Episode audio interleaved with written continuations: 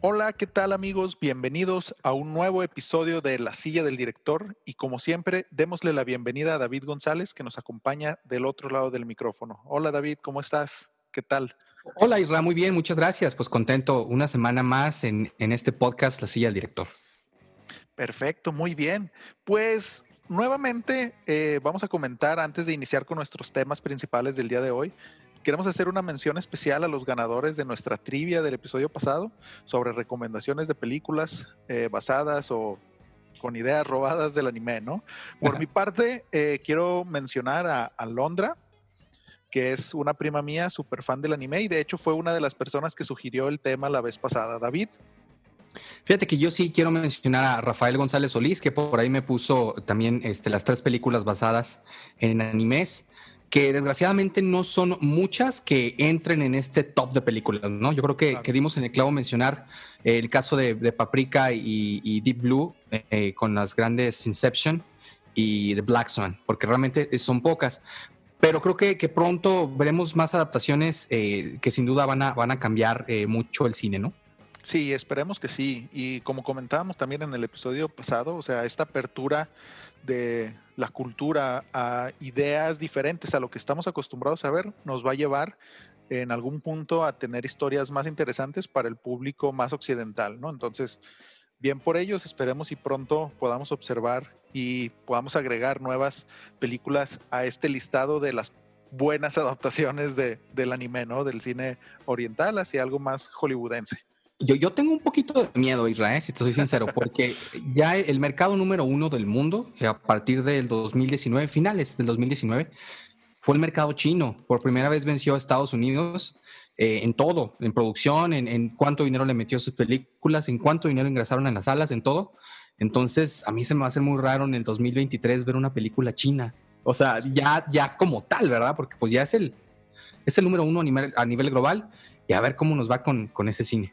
Sí, a ver, a ver qué tal, sobre todo por, híjole, no sé si mencionarlo, pero pues hay un tema muy importante de censura y algunos temas tabús, ¿no? Dentro de la cultura china que no se puede contar de la misma manera que en otros lados. Entonces, oh, a ver, a esperar qué nos trae el, futuro mercado chino.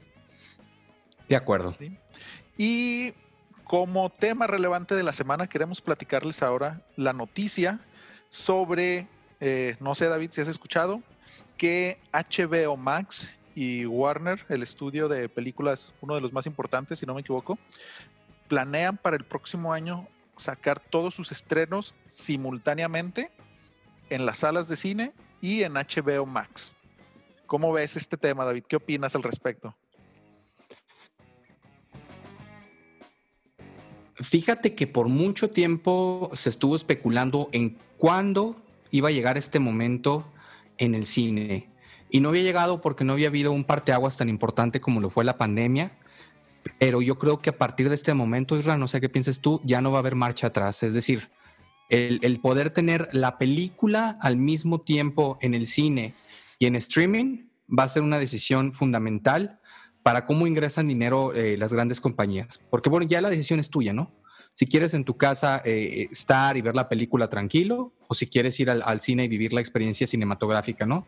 Creo que difícilmente van a quitar esta medida una vez que pase la pandemia. Sí, fíjate que qué bueno que tocas ese tema porque si es algo que bien se viene discutiendo desde prácticamente desde que Netflix empezó con el servicio de streaming sobre cuándo iban a acabar con el cine prácticamente, yo no lo veo tanto así, sino pues como bien dices, es, son experiencias diferentes, ¿no? Entonces ya aquí va a depender de cada persona tomar la decisión si prefiere verlo en streaming, cualquier película, o si prefiere tener la experiencia completa cinematográfica, ¿no? Y aquí es donde yo tengo mis dudas, sobre todo ahora con Warner para el próximo año, porque pues vienen películas que desde mi punto de vista deben de ser experimentadas en la pantalla más grande que puedas ver, ¿no? Como son Godzilla contra King Kong, eh, Dune, eh, pues todas, prácticamente todos estos blockbusters, eh, algunos filmados en IMAX, por ejemplo, Tenet, etcétera, ¿no? Este tipo de películas deben ser experimentadas en el cine. Incluso, incluso, o sea, viene también, por aquí estoy leyendo Matrix 4, que ah, obviamente es súper esperada. Viene una precuela de la miniserie de Los Este, entonces, como mencionas, o sea, vienen cosas bien importantes que a los amantes del cine, como tú, como yo, como muchos de, nuestras personas en la audiencia, son experiencias que se viven diferente en, en, una sala de cine, ¿no? O sea, el ir a comprar tus palomitas, sentarte y que nadie te moleste, bueno, casi nadie, porque hay sus excepciones. Eh, sí, Es una experiencia muy diferente a la que vives en casa, que es un poco más íntimo, pero obviamente la experiencia cambia, ¿no? Estabas comentando.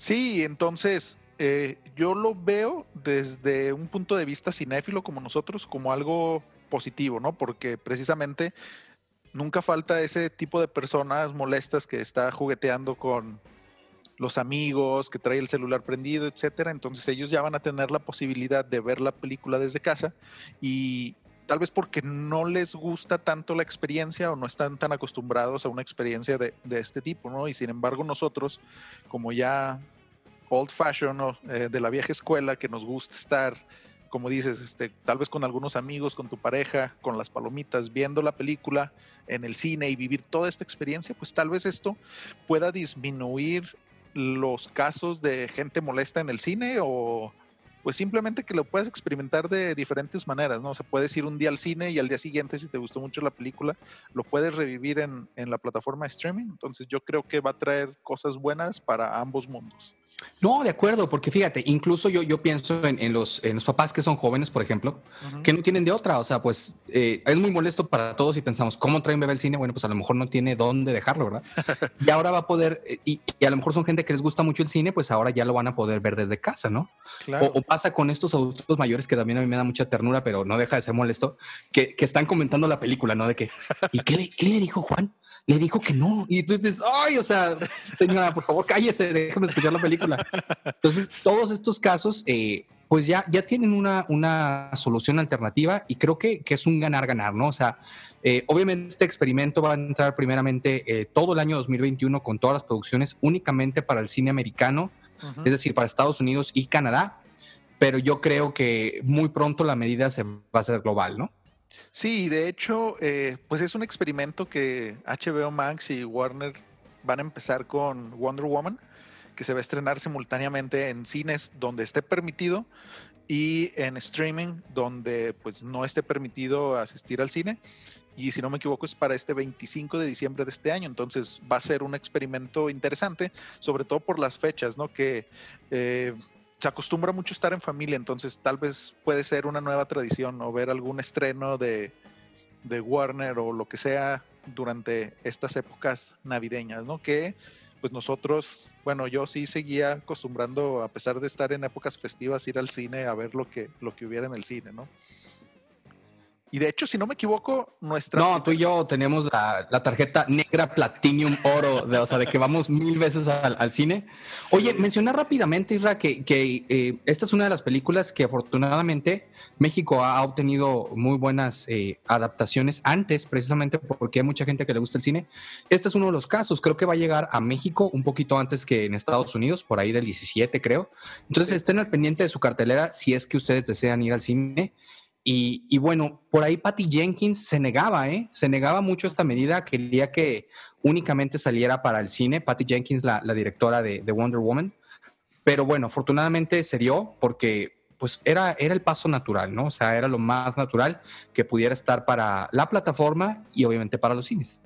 Claro, sí, y, y pues como bien comentamos, ¿no? O sea, súper importante este salto dentro del mundo cinematográfico y de streaming que esperemos y pues vaya mejorando, ¿no? Y, y también va unado a lo que ya hemos comentado en capítulos anteriores sobre cómo la calidad de las producciones en series de streaming sobre todo ha ido mejorando al llegar a un punto que es prácticamente comparable con toda la experiencia cinematográfica. Entonces era, como bien comentas, algo natural, simplemente esperar que sucediera y pues ya estamos al borde de, de este gran experimento, ¿no? Sí, sin duda va a cambiar el cine, amigos. Eh, muy emocionante lo que se viene. Y bueno, Isra, pues esta semana te traigo dos series de las cuales eh, te quiero platicar.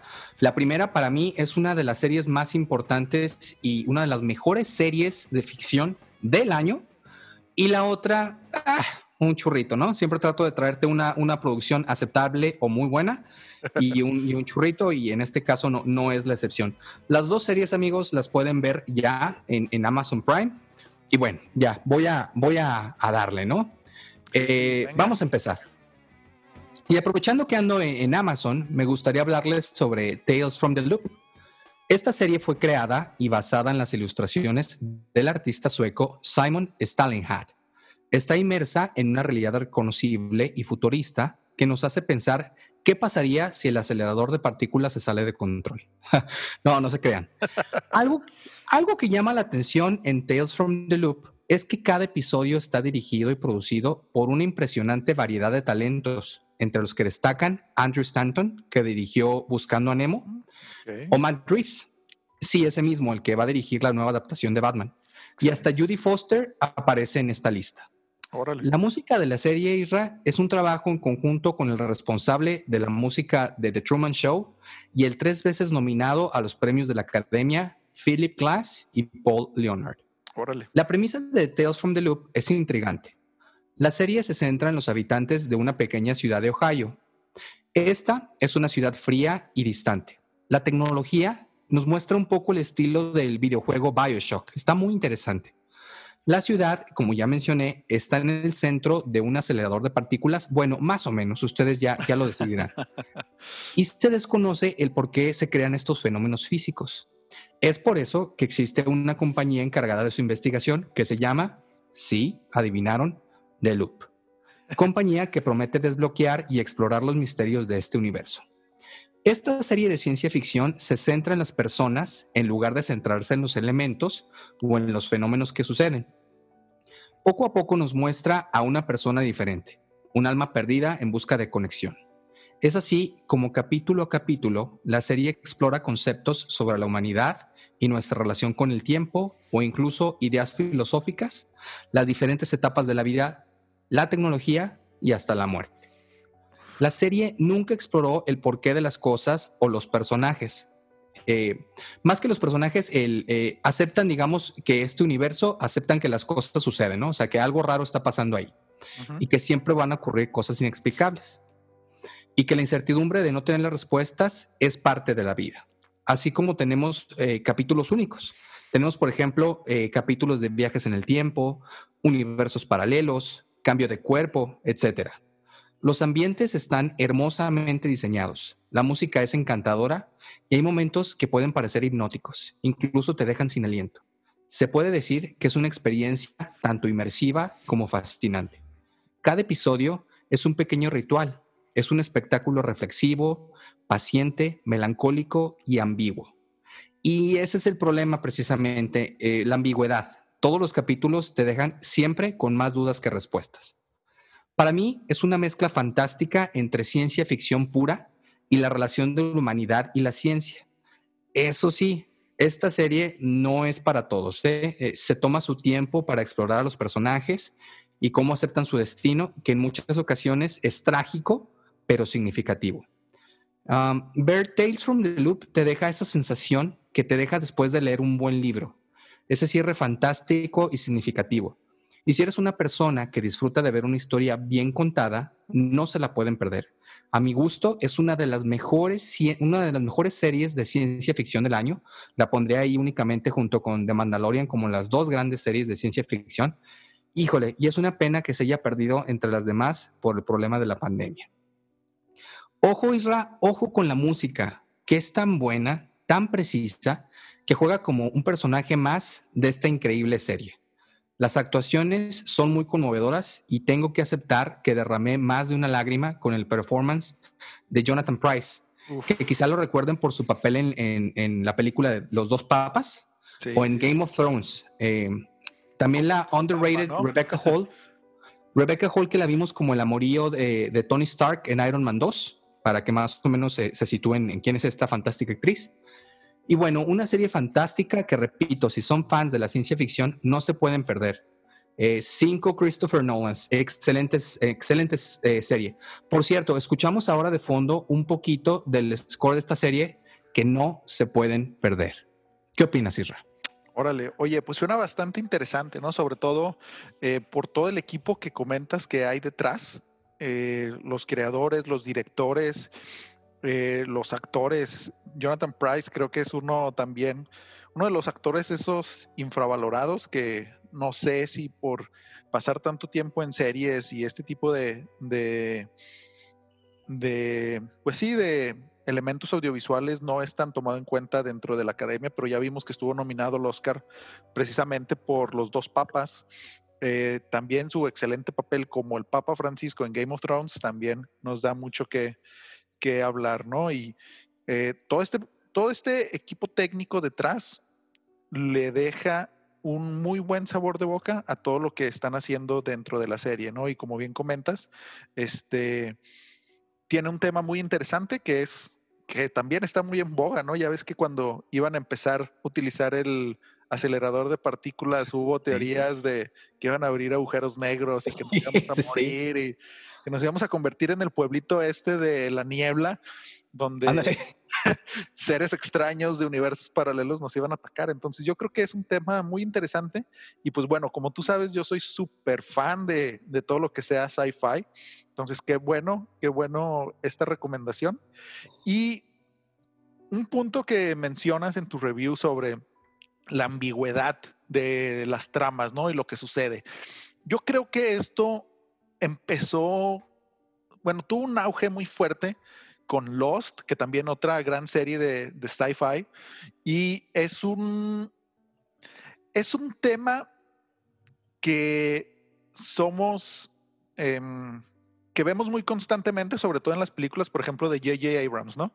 Que te deja así como que muchas cosas a la interpretación o muchas tramas abiertas para que él o su equipo creativo pueda después regresar y tomar estos aspectos, ¿no? Pero un punto súper importante de hacer esto, si está bien hecho, es importante mencionar eso, es que deja la puerta abierta a muchas teorías para los espectadores, ¿no? Entonces, eso fue un tema que Lost manejó muy bien allá en por los 2000 y que siento que fue lo que ayudó a que creciera tanto este fandom de, de Lost, ¿no? Y yo creo que se da muy seguido o se puede dar muy seguido, sobre todo en películas o historias de ciencia ficción, ¿no? Donde no tienes algún argumento tan, no quiero decir sólido, pero tan establecido que te da espacio a ti como espectador a divagar, a echar esa mente a volar, que a fin de cuentas es lo que la ciencia ficción tiene que hacer, ¿no? O sea,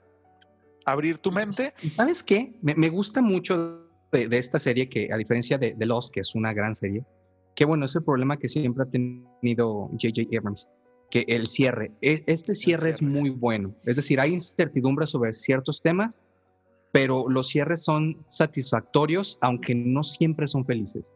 Por eso te digo, esta sensación de que cuando terminas de ver esta serie parece que acabaste de leer un libro, te deja esa sensación reflexiva de que, híjole, pues bueno, ni modo, o sea, la vida es así, ¿no? E, entonces, es una serie muy padre, es una de las mejores recomendaciones eh, que les puedo hacer en, este año, eh, pero sí tómense su tiempo, porque sí ah, tiende a ser a veces lenta, sí es importante que lo mencione, pero vale muchísimo la pena. Es una de esas series que de verdad deben de darse el tiempo, deben de darse los tres primeros eh, capítulos y no se van a arrepentir. Una gran, gran serie. Oye, y hablando de esta serie, quiero comentarles también que está nominada a dos premios Emmy precisamente en eh, efectos visuales y cinematografía, ¿no? Entonces, estos son de estos aspectos técnicos que se agradece tener en producciones de este tipo, ¿no? porque cuántas veces no hemos visto historias de ciencia ficción en la televisión que son arruinadas por efectos especiales malísimos, ¿no? Entonces, el hecho de que esté nominada eh, a este tipo de premios nos garantiza que por lo menos se están esforzando de manera importante en entregarnos un producto de calidad. No, y la música, Israel, la música, el score, híjole, de verdad es una cosa maravillosa. Eh, los invito a que lo vean. Estoy seguro que, después, tras bambalinas, tú y yo hablaremos de esta serie, que es, que es increíble.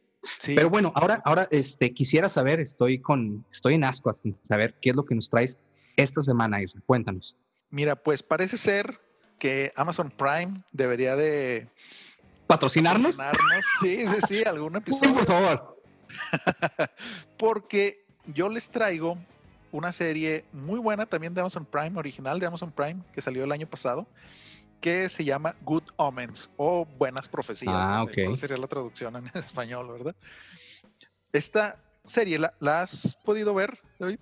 Sí, sí, fíjate que sí la vi. Este, me pareció muy interesante. No quisiera yo, yo dar spoilers, quisiera escuchar primero el relato que nos traes, pero es una serie única, creo. Sí, sí, o sea, es una serie muy diferente a lo que estamos acostumbrados a ver normalmente. Y como ya habíamos comentado también en episodios pasados, es algo que se agradezca a estudios como Amazon Prime, ¿no? O sea, que se arriesguen en tomar este, este tipo de historias. Pues esta serie es del 2019 y tiene como director y creador del, del, show a Douglas McKinnon, que tiene los créditos principalmente en todo lo que es la televisión inglesa, ¿no? Como el Doctor Who, Outlander, Sherlock. Entonces es algo muy inglés lo que estamos a punto de ver, ¿no? Y tiene un guion de Neil Gaiman y Terry Pratchett que está basado en una historia, en un libro, pues, publicado por ellos mismos, ¿no? Con el mismo nombre. Entonces, eh, Neil Gaiman es un autor muy bueno de todo lo que es ciencia ficción, fantasía, de lo mejorcito que tenemos recientemente. Y entonces el hecho que él tenga la oportunidad de adaptar su propia historia a un medio audiovisual, pues siento que le da como que todavía un punch más, ¿no? Y aparte de tener estos dos grandes elementos, podemos observar también un cast espectacular dentro de sus actores podemos ver eh, como Crowley, que es el demonio principal aquí de la historia, a David Tennant, que ha salido en Jessica Jones, también es el, si no me equivoco, el décimo Doctor Who, y también tiene un trabajo espectacular de voces con Cómo entrenar a tu dragón. Tenemos a un ángel que es Aziraphale, interpretado por Michael Sheen, también conocido por Masters of Sex, el barman, que era robot en Passengers, también Animales Nocturnos, eh, Tron Legacy y un paso en falso. El vampiro, el vampiro mamón de. ¿Cómo se llama? De esta película asquerosa vampiros. Crepúsculo. Crepúsculo. El vampiro mamón de, de Crepúsculo es él.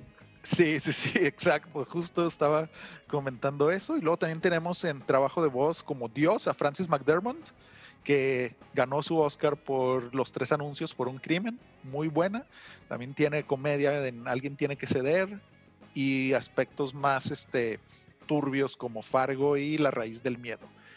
Y aparte de esto, esta serie tiene un excelente elenco de actores de soporte, ¿no? O sea, no principales, pero que están constantemente apareciendo y que le da todavía ese plus eh, a la serie, ¿no? Como es John Hamm, como el arcángel Gabriel, que es el jefe de Aziraphale y es el que supervisa toda la parte administrativa del cielo.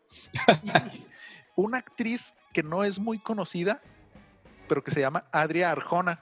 Y no, no esperen e, escuchar malas canciones durante la serie, ¿no? Pero que va a salir en una película muy buena el próximo año, se los recomiendo que la tengan ahí en el radar. Entonces, después de toda esta introducción, el argumento de la serie es muy simple, ¿no?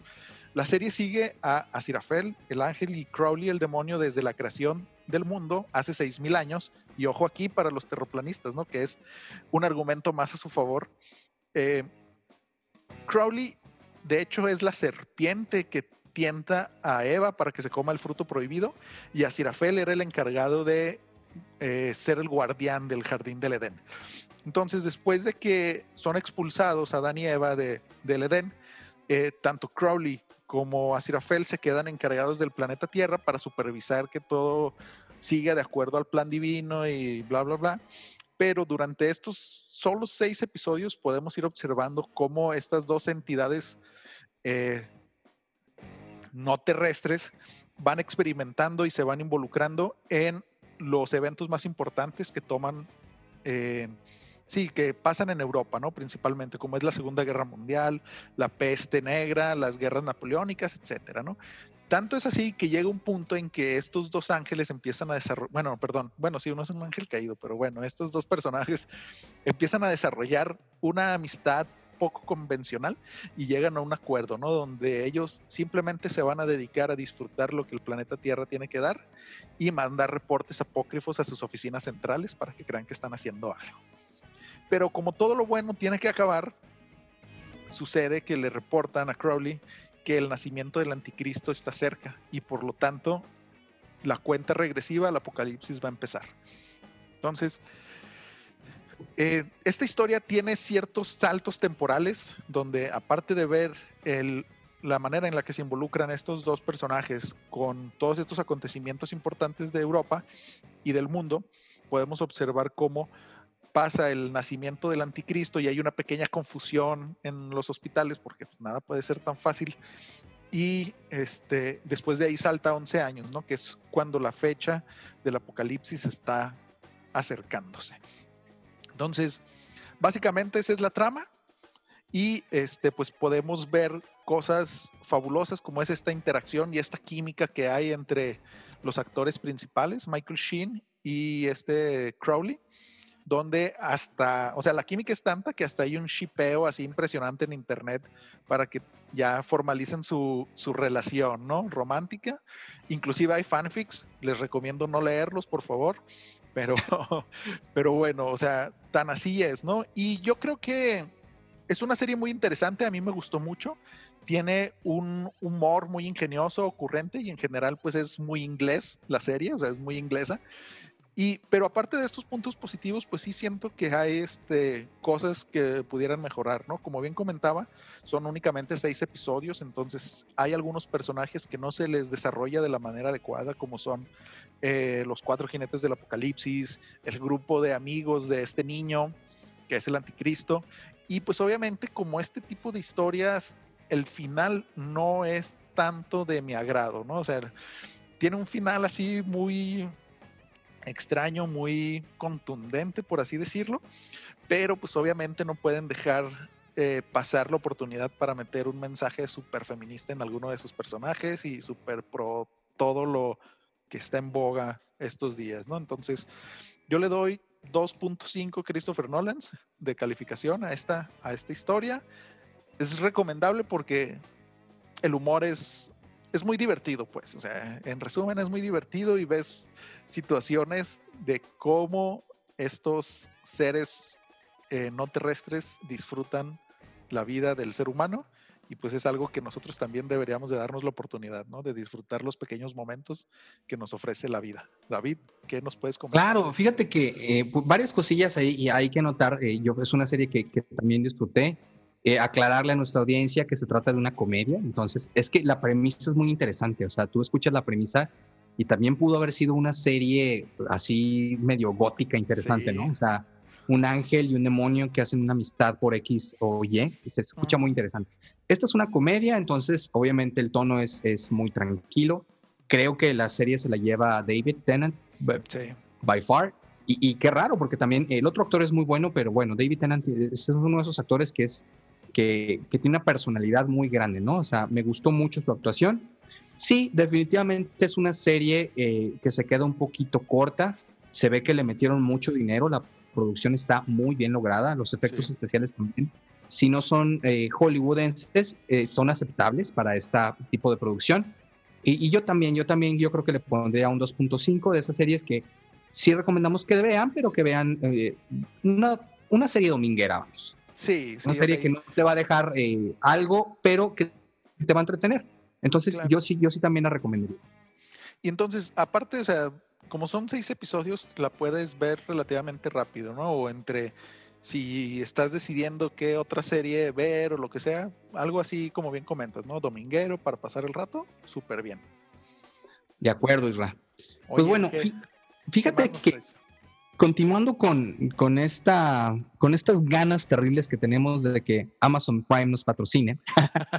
no, no es cierto, pero sí les quiero hablar de otra serie que acabo de, de ver en, en, Amazon Prime que se llama Penny Dreadful City of Angels. Ojo, eh, no confundir con Penny Dreadful.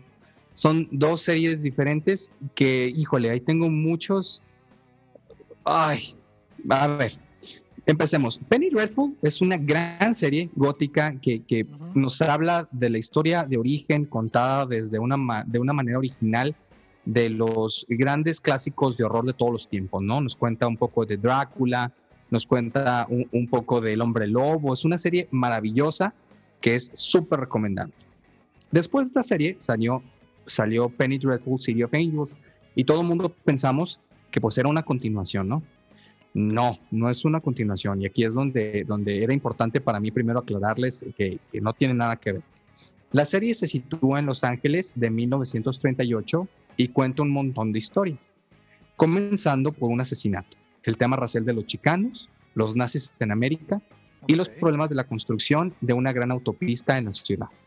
El principal nexo con la Penny Dreadful que todos conocemos, que es de lo que estaba hablando, se ve en la primera serie de la, perdón, se ve en la primera escena de la serie donde Magda, personaje que interpreta Natalie Dormer, eh, desafía a la Santa Muerte. Sí, a la Santa Muerte en el folclore que conocemos nosotros los mexicanos. La desafía por las almas de la humanidad. De ahí en más, este spin-off eh, guarda nula relación con su, con su antecesora y pareciera no tener claro a quién va dirigida la serie ni qué tipo de serie es, porque pareciera después de lo que cuento que es una serie de horror, no es una serie de horror, o sea, no tiene nada que ver.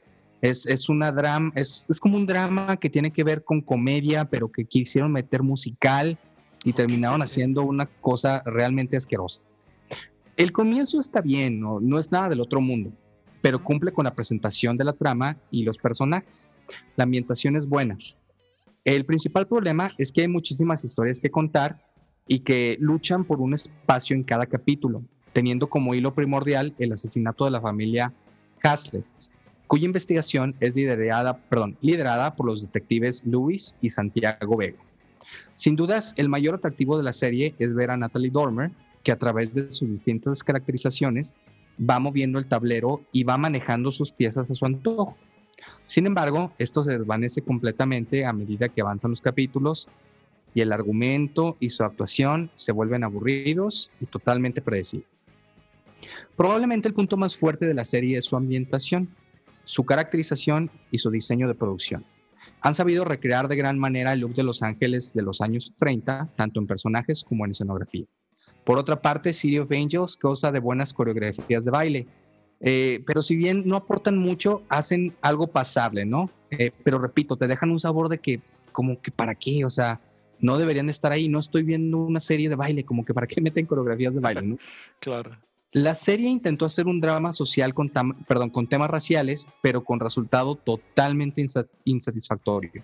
Pareciera a veces que no conocen el folclore mexicano y queda en una simple caricaturización. O sea, y eso se me hace sumamente ridículo porque pues, somos vecinos. O sea, si no, si tienes dudas, pues contrata a alguien que realmente sepa de qué se trata, ¿no? El ser chicano, de qué se trata ser mexicano y cómo vemos el folclore de la muerte. Es aquí está como algo similar a lo que sucede con los nachos. No son los mismos los nachos que hacen los gringos a los nachos que hacemos nosotros aquí en, México, ¿no? O Taco Bell, ¿no? Exactamente. ese, es un, ese, es un, caso eh, perfecto. Taco Bell, diste, en, el clavo. El romance ha sido reducido, el drama familiar inconsistente, el horror. Lo más aterrador que el programa pudo reunir fue un niño demoníaco ocasional, pero no tiene nada de terrorífico, no tiene nada de horror. City of Angels también dejó mucho que desear como thriller, ya que el sangriento asesinato que dio inicio a la serie fue ignorado y la floja narración eh, pues se quedó ahí, ¿no? Eh, los detectives no supieron qué hacer, se veía que eran totalmente incompetentes y nunca pudieron resolver eh, bien los casos. Y como un drama sobrenatural, bueno, los escritores nunca definieron realmente cuál era la relación entre sus seres más poderosos y mucho menos por qué su lucha debería derramarse en nuestro mundo, ¿no? O sea, no te explican absolutamente nada. City of Angels también quiso actuar como un drama histórico ambientado entre las dos guerras mundiales, entre culturas y los pueblos de Los Ángeles. Pero incluso ahí la visión del creador se quedó corta repetidamente. Eh, junto, no, no, hubo una cohesión verdadera, ¿no? O sea, totalmente perdido. Optaron por abandonar la oscuridad gótica que impregnaba en su serie original, que mencionó, eh, que ya había dicho que era fantástica. La, primera, eh, Penny Dreadful, es genial. Eh, y lo hicieron, al final se ven los cielos azules y las vistas al mar, que pues aparentemente olvidaron todo lo que Penny Dreadful significaba, ¿no? Una lástima. Yo llegué a esta serie por la fascinante Penny Dreadful original, una serie única para los amantes de las series góticas, con grandes actores, un guion fantástico. Esta nueva entrega es triste, es gris y mira, parecía que fue escrita y dirigida por el mismísimo Eugenio Derbez. Así tal cual. Un saludo para Eugenio Derbez, que no puede faltar en nuestros episodios de películas malas. es correcto. ¿Qué opinas, Isra? Mira, pues fíjate que yo también me había quedado con la idea. Esta serie no la he visto, pero sí me había quedado con la idea de que iba a tener más relación con, como bien dices, con Penny Dreadful la original, ¿no?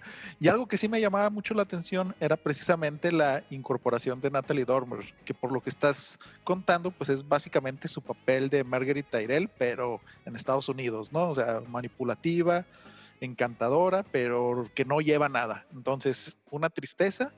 Y me da mucha tristeza esto porque, pues sí hay un tema muy importante que explorar entre esta mezcla de cultura eh, mexicano-americana. Eh, porque, pues bueno, que es algo que ya hemos visto eh, que otras películas, otras series manejan, como puede ser, por ejemplo, Coco, La Llorona, también la película de La Llorona, que también trata de hacerlo, pero es verdad que, o sea, hay un punto muy fino entre hacer algo inspirado en nuestra cultura, pero visto desde el punto de vista de los gringos y hacer algo realmente bueno, ¿no? Entonces sí, como bien comentas, creo que hace falta ahí un poquito más de, de involucrar gente realmente inmersa en la cultura, ¿no? Y también muy triste porque, no sé si sabías, pero uno de los productores ejecutivos de, de esta lamentable serie es Sam Mendes. O sea, el, el director de grandes películas como más recientemente las de James Bond, por ejemplo, o Belleza Americana. Entonces el hecho que él esté involucrado en un bodrio tal como este, pues da, deja mucho que desear, ¿no? Y sobre todo, como bien comentas, con el gran trabajo que hicieron en Penny Dreadful original, juntando un elenco impresionante, donde podíamos ver a Eva Green, este Josh Hartnett, que estuvo considerado en su momento para ser Batman de Christopher Nolan. Así es, sí. Entonces, o sea, que lo siento yo más como un intento de agarrar el nombre de Penny Dreadful y hacer algo muy extraño, ¿no? O sea, jalarse o apalancarse del nombre de una muy buena serie, muy reconocida, y tratar de hacer algo muy por encimita de lo que pudieron haber hecho en, la serie original, únicamente para tratar, como pasó con nosotros, de jalar a los fans de la serie anteriormente, ¿no? Entonces... Y fíjate, desgraciadamente esto, esto pasa mucho en, las series y en el cine de, Hollywood. Incluso la Penny Dreadful, eh, la original, la primera es muy buena, la segunda es buena, y ya la tercera temporada francamente es mala. Eh, yo esperaba mucho más de, esta eh, nueva adaptación, pero pues no, no, se quedaron muy cortos. Qué triste, qué triste, te digo. Y más porque, o sea, yo también tengo ese, esa sensación de que Natalie Dormer, bueno, es una buena actriz, entonces creo que puede dar más de lo que, de lo que le han exigido hasta el momento, ¿no? Entonces, qué triste que eh, su incorporación a este, a este proyecto no haya salido tan bien como, como quisieran y pues esperemos y para Es que sabes que queda como caricatura, porque haz de cuenta que ella es como superpoderosa, haz de cuenta como la muerte y en cualquier momento se puede transformar en, cualquier persona, ¿no? Y en un momento la ponen como si fuera ella eh, chicana. Entonces, Natalie Dormar tiene de chicana lo que yo tengo de físico cuántico, ¿no? O sea, ¿cómo, cómo la. Y, eh, hay un momento en el que explica, Israel, no, es que mis papás son mexicanos, y por favor, o sea, la ves al lado de los chicanos, o sea, más blanca, más blanca que la leche, y hablando con perfecto inglés diciendo que es mexicana, y dices, Dios mío, o sea, ¿quién escribió esto? O sea, lo hubieran puesto de otro personaje. Y así salta entre varios personajes que al principio te parece interesante y después te parece hasta caricaturesco, ¿no? Qué triste, qué triste que, esto suceda. Y te digo, sobre todo eso, ¿no? Que traten de apalancarse de series buenas del pasado para tratar de jalar gente, ¿no? Una lástima, no la vean, pues. No, no la vean. Esta sí no, ni para, ni para dominguear. Oye, Ra, pero creo que tú nos traes una recomendación del pasado, híjole, sublime, ¿no? Híjole, pues no sé si sublime, pero tengo Vamos a ver. muy, muy buena, que va a parecer chiste, pero les voy a hablar de una de mis películas favoritas de todos los tiempos. Sé que digo esto en cada episodio, pero pues bueno, soy amante del cine en general. Pero antes de entrar, quisiera preguntarte, David, ¿qué es lo primero que piensas cuando te pregunto sobre alguna comedia romántica? Ah, me, me, gusta pensar en comedias románticas eh, que me dejan un sabor de boca, que me dejan ese suspiro que digo, ay, qué bonita historia. Eso es lo que pienso. Pienso en películas eh, clásicas, sí, exacto, ¿no? En, aquellas películas en las que pasaba todo, pero al final se encontraban al final del Empire State y se daban un beso, ¿no? Muy bien, perfecto. Mira, pues, si mencionamos comedias románticas, podemos ir desde tus bodrios favorito con Omar Chaparro y el 90% del cine mexicano del siglo XXI, hasta películas maravillosas como Loco por Mary, como si fuera la primera vez, olvidando a mi ex y casi cualquier cosa que haga Woody Allen, ¿no?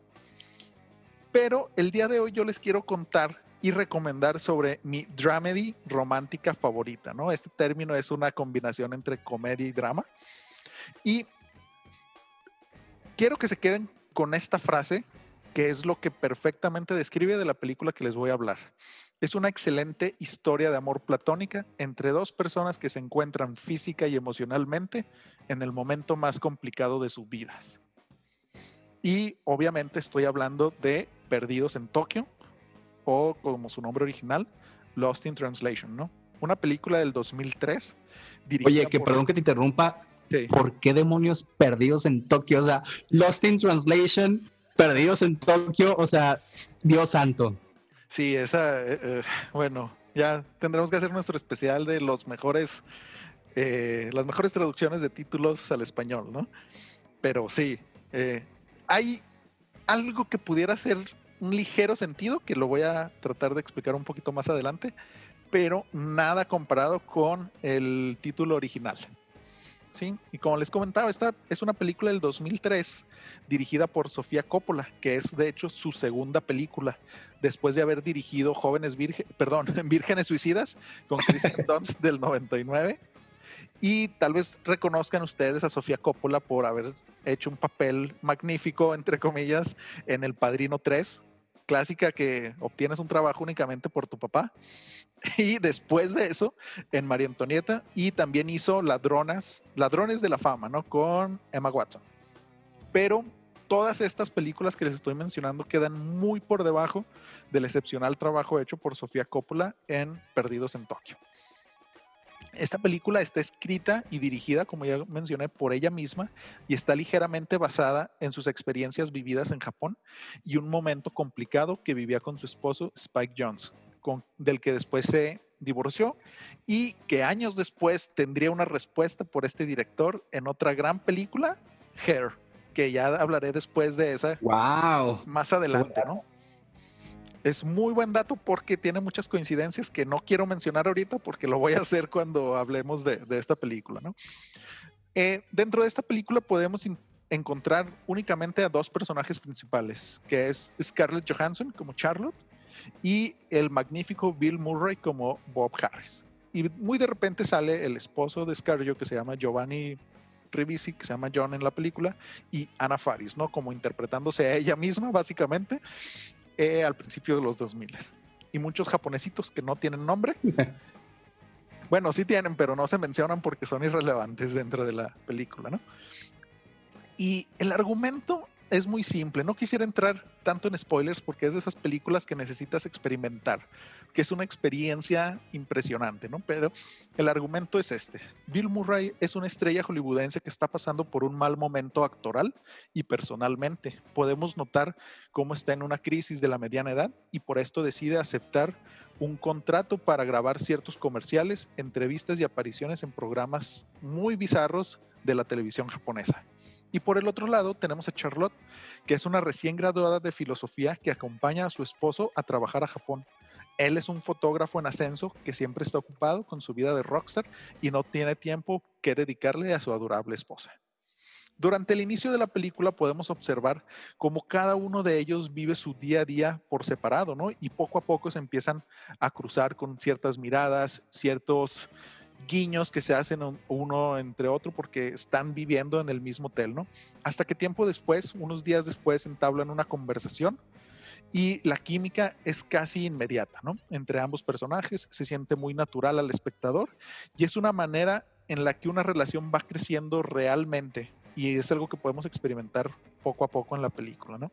Esto obviamente en contraposición con todas las películas de comedia romántica convencionales, donde desde el simple momento en que tú volteas a ver a esa chica especial que aparece en el póster de la, de la película, ya te das cuenta que estás destinado a estar con ella por siempre. Días después aparece el personaje de Ana Faris y contrata al, fotógrafo, al esposo de Scarjo, porque bueno, ya habían trabajado anteriormente, pero los contrata y empiezan a vivir viejas glorias, ¿no? Hasta cierto punto se te dejan intuir que hay algo turbio entre ellos, ¿no? Y este, también podemos observar cómo esta relación entre Bill Murray y su esposa en Estados Unidos no es la mejor que están viviendo, ¿no? Entonces, básicamente es esto, nos cuenta la historia de estas dos personas viviendo en un mundo eh, diferente al que ellos están acostumbrando y cómo entre toda esta vorágine de personas se encuentran a ellos mismos y entre ellos mismos, ¿no? A grandes rasgos, esa es la película y pues obviamente podemos observar cómo la relación va creciendo entre estos personajes. Hay momentos muy divertidos, momentos de gran reflexión y conexión, y hasta el momento final donde todo termina, entre comillas, muy similar a como inició, con un susurro casi imperceptible a la audiencia. David, cuéntanos qué opinión tienes al respecto de esta película. Oye, pues muy completa la, reseña que nos das. Sí, esta película tiene, tiene varias cosas. Ah, quiero empezar diciendo que en el caso de, Sofía Coppola, muy, muy buen dato que mencionas del de, Padrino. Por ahí después dijo eh, Francis Ford eh, Coppola que la tuvo que meter porque la actriz que tenían ellos eh, presupuestado tuvo un accidente, tuvo algo que hacer y no pudo estar ahí. Entonces él la decidió meter a ella, claro, convenientemente, ¿no? Sí, sí, sí. Em, fíjate que creo que es una de las mejores actuaciones de Bill Murray en su carrera y ha tenido muy buenas actuaciones, porque creo que es una, si no la película donde logra balancear perfectamente esta capacidad tan grande que él tiene de ser eh, actor de comedia y actor de drama, ¿no? O sea, lo hemos visto en dramas que te cortas las venas o en películas donde lo recuerdas por, por su gran actuación de comedia y creo que aquí logra tener un balance y, Sofía Coppola logra hacer ese, ese perfecto timing para que pueda lograr llegar a un balance y, dar resultados muy buenos, ¿no? Esta parte que mencionas al final, que es uno de los iconos del cine donde le dice algo al oído a Scarlett y no sabemos qué le dice, ¿no? Todos nos quedamos con la duda. Eh, me gustó mucho cómo terminaste con, con esa frase. Eso, eso me parece eh, fantástico. Eh, sí, creo que, creo que es una gran película.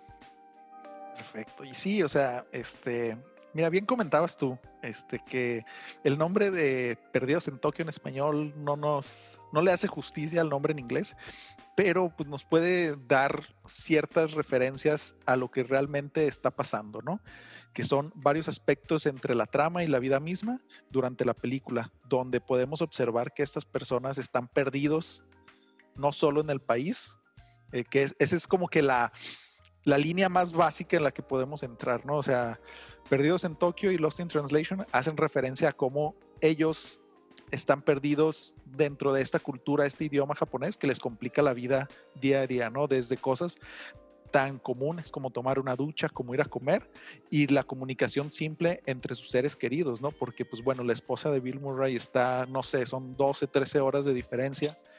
Este, y el esposo de Scarlett Johansson pues está siempre trabajando y siempre la deja de lado, ¿no? Y luego la segunda capa que podemos observar con, con este nombre es sobre estar perdidos dentro de ellos mismos, ¿no? Dentro de sus personas y en el momento de vida en el que están, ¿no? O sea, están perdidos entre lo que quieren, de dónde vienen y hacia dónde van. Entonces, a grandes rasgos, eso es este lo que nos pudiera representar Perdidos en Tokio, su nombre, y también un punto importante que bien comenta sobre el nombre en inglés de Lost in Translation, es esta dificultad de comunicarse tanto con los japoneses, pero lo importante aquí es esa dificultad que tienen estos dos personajes en conectar con sus propios parejas, ¿no? O sea, con sus propios seres queridos.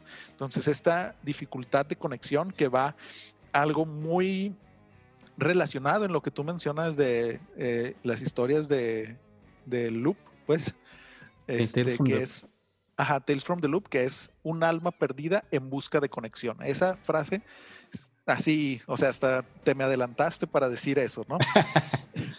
Fíjate que, se me hace a mí, ahorita que lo mencionas, eh, a mí se me hace muy elegante el nombre que encontraron para esta película de Lost in Translation, porque cuando no haces una buena traducción de un idioma, no, no haces una buena interpretación, se pierde la idea, ¿no? Entonces, si tú quieres decir algo en otro idioma y no encuentras las palabras adecuadas, puedes transmitir una idea eh, slightly different o muy, muy pequeño eh, el cambio que, que, le das a la interpretación, pero ya no es la misma idea que querías comunicar, ¿no?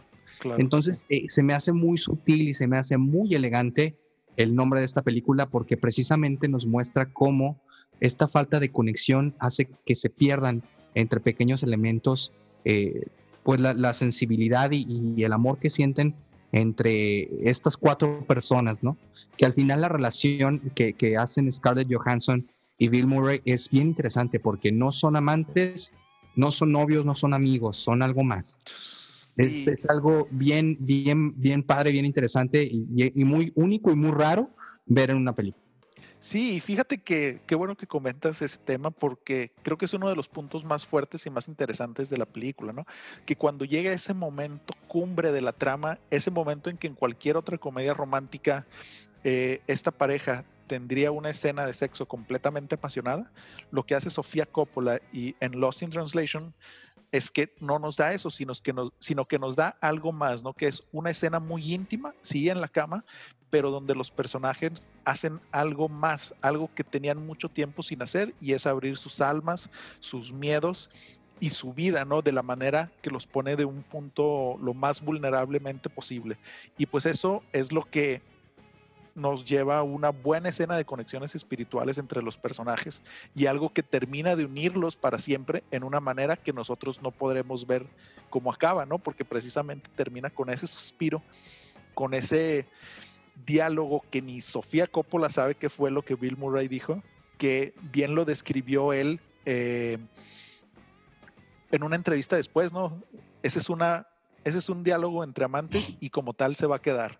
Entonces, es algo que, eh, de esas teorías de conspiración que vuelven a aparecer de tanto en tanto y pues, una peliculón, ¿no? Y pues obviamente, como te comentaba, también es un punch in the face de Sofía Coppola a, a su ex esposo Spike Jones, que estaban viviendo por un momento muy difícil que terminó en divorcio por parte de ellos y que como te comento, después viene la respuesta por parte de él como con 15 años de diferencia, ¿no? Entre una y otra me quedo con el stay tuned, ¿eh? para que luego que comentes lo de Hair, saber qué fue, cuál fue su respuesta igualmente elegante en otra película, ¿no? Porque es una gran película, Hair es una buena, es una gran película también.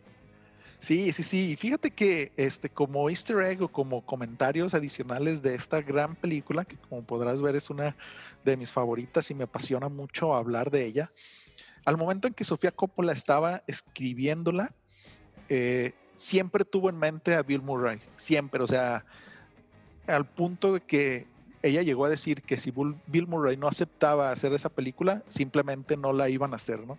Y tan así que estuvo atosigándolo por un año completo para que aceptara, aceptara hacer esta película, ¿no? Y otro punto muy importante y que creo entender el por qué lo eligió a él es que el, el guion de esta película es muy peculiar, porque, o sea, a pesar de que en el guion tú ves descritas las escenas y qué es lo que va a pasar y todo esto, y los momentos más dramáticos, si lo podemos decir así, están escritos en el guion al momento que llega eh, el punto de cierta comedia, simplemente está. Bill Murray hace algo gracioso aquí, así tal cual, ¿no? Entonces podemos ver cómo esta interacción entre, entre Bill Murray y Scarlett Johansson tiene un gran porcentaje de improvisación por parte de ambos, ¿no? Y siento que como bien comentas es donde más brilla Bill Murray, ¿no? Es una de esas actuaciones que de hecho le dio una nominación al Oscar y pues Sofía Coppola ganó eh, el Oscar como mejor guion original por esta película, ¿no? Entonces es súper impresionante que todos estos aspectos se hayan conjuntado en esta película y la interpretación e improvisación de Bill Murray y todo este tipo de cosas, porque de hecho, por ejemplo, la escena del karaoke que se ve en la película es sí son amigos realmente en un karaoke que se grabaron para utilizarlo y que de hecho tuvieron que comprar los derechos de las canciones después para poder utilizarlos, ya después de que estuvo grabado todo.